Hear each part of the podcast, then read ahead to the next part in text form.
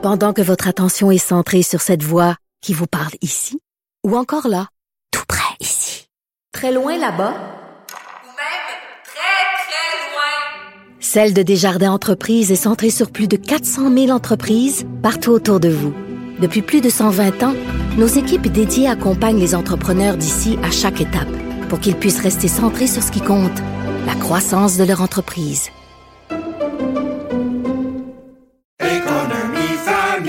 Ici Ricardo. Et Émilie, marchand d'IGA. On a envie de vous inspirer à bien manger. À moins de 5 la portion. Suffit de repérer les produits valeurs sûres et de les cuisiner avec une de nos recettes. Les valeurs sûres, c'est bien pensé, hein? Bien sûr! Détails sur IGA.net. Le, le commentaire de Félix Séguin, un journaliste d'enquête pas comme les autres. Félix, euh, trois adolescents qui ont été tués au Québec.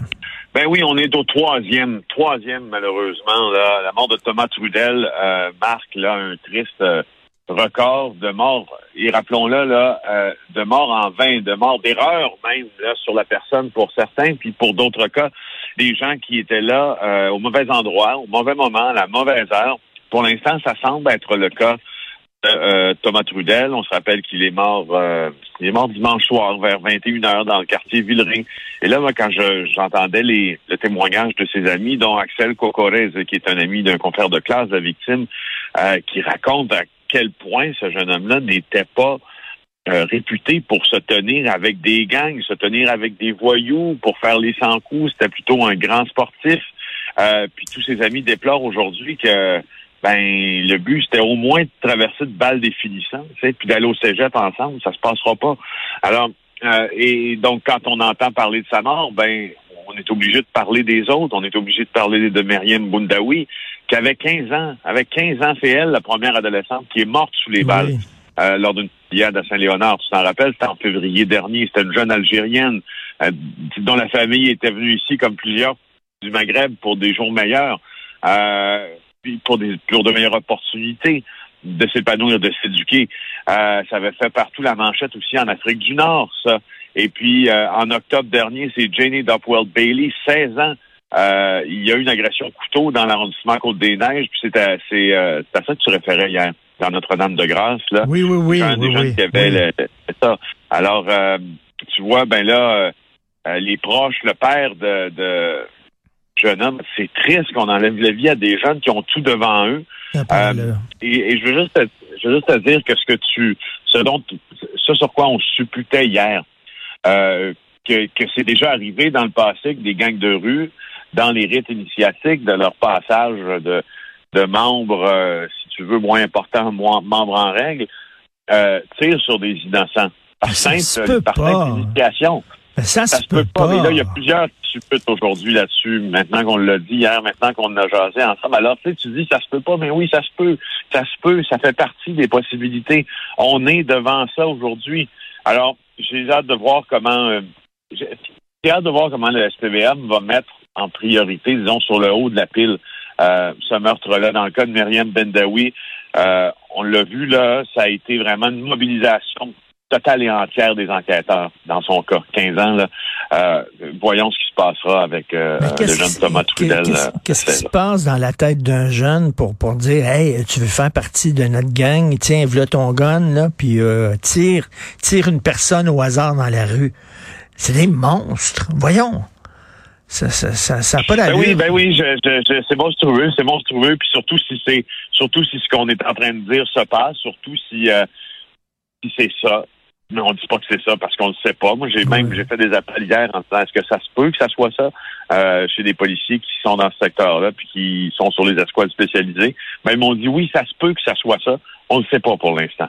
Alors j'espère, j'espère qu'en plus, j'espère qu'en plus de la mort d'un adolescent de 16 ans, on n'apprendra pas que ça a été justement une question de de, de, de, de se comment dire, de se former puis de monter dans les gangs de rue puis en tuant un innocent. Ah, ouais. Euh, François Maléga, la vedette des antivax qui reste détenu.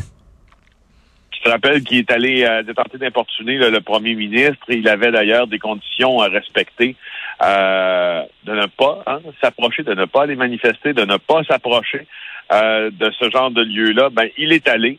Je voulais juste te faire une petite mention que le congrès de la CAQ se, tenait devant l'hôtel Delta. Puis donc, il s'est trouvé à moins de 300 mètres du premier ministre François Legault.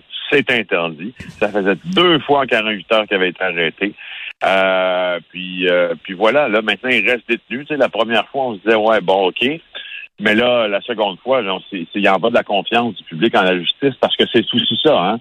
Quand on remet quelqu'un en liberté, là, le principal euh, facteur qui nous fait juger de ça ou non à la magistrature, c'est d'abord, est-ce que euh, j'influence la confiance que le public peut avoir en la justice en sachant que euh, François Maléga risque de ne pas se présenter à sa prochaine comparution. Hein? Alors, ben là, c'est un peu ce qui a été, euh, ce qui a Hmm. été euh, soulevé puis ce qui a été décidé.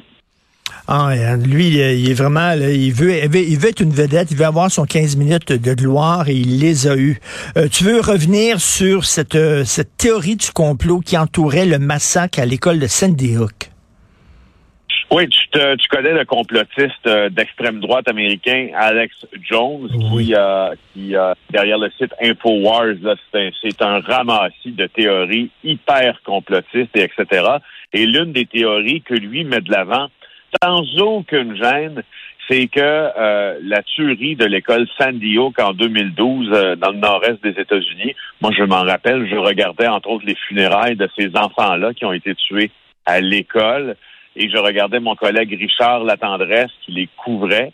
Euh, et Richard, il pleurait, là, parce que Hmm. c'était un des événements les plus tristes qui est jamais survenu, le 14 décembre 2012, quand un jeune homme de 20 ans euh, a fait éruption à Sandy Hook, euh, dans, le, dans le Connecticut, puis 20, vingtaine d'enfants, six adultes.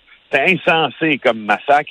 Euh, même Barack Obama avait pleuré, mais Alex Jones, lui, ce qu'il croyait, c'est que euh, c'était une mise en scène, Richard. Faut être loin, faut aller, faut être. Écoute, il faut instrumentaliser les événements, pas à peu près, pour se dire ça dans sa tête, puis surtout que lui, il rentabilisait ça parce qu'InfoWars est un site qui réclame des dons aussi. Alors lui, il disait c'est une mascarade, c'est le gouvernement américain qui a, qui a, qui a instauré ça dans le but de retirer aux Américains leur droit constitutionnel de, décré- de détenir des armes à feu. Il s'en est même pris aux parents des enfants qui sont morts. Il les a pourchassés, il les a écœurés, il les a intimidés. Euh, et euh, puis là, ben, il y a des parents qui se sont dit à un moment donné, pour faire la genèse de tout ça, c'est assez. Euh, on va, on va, on va le poursuivre, pas parce qu'il, je veux dire, on va le poursuivre au civil parce qu'il n'a pas le droit de faire ça. Puis il nous crée en fait des, il nous crée une peine immense, mais il nous enlève un certain droit de jouissance de la vie. Ben Imagine quand une partie de la population qu'Alex Jones convainc que ton enfant n'est pas vraiment mort dans une des pires tueries des États-Unis, ben là, la justice, euh, ce que ce qu'a dit la justice, c'est que là, Alex Jones, euh, d'abord, il est contraint d'indemniser les parents. Ah, Alors, l'argent qu'il a recueilli en partie, là, ben, il va devoir en donner aux parents. Et ma foi, je trouve que c'est une bien belle affaire, tout ça. Comme quoi, tu peux pas écrire et dire n'importe quoi impunément.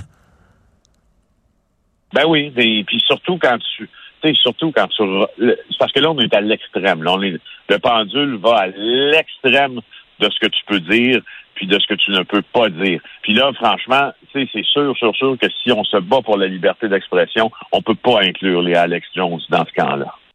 OK. Quel, quel rapace, quel racaille quand même, quel ordure de dire ça. Euh, Pour lui, c'était tous des comédiens qui étaient payés par le gouvernement. Oui, Ouais. oui.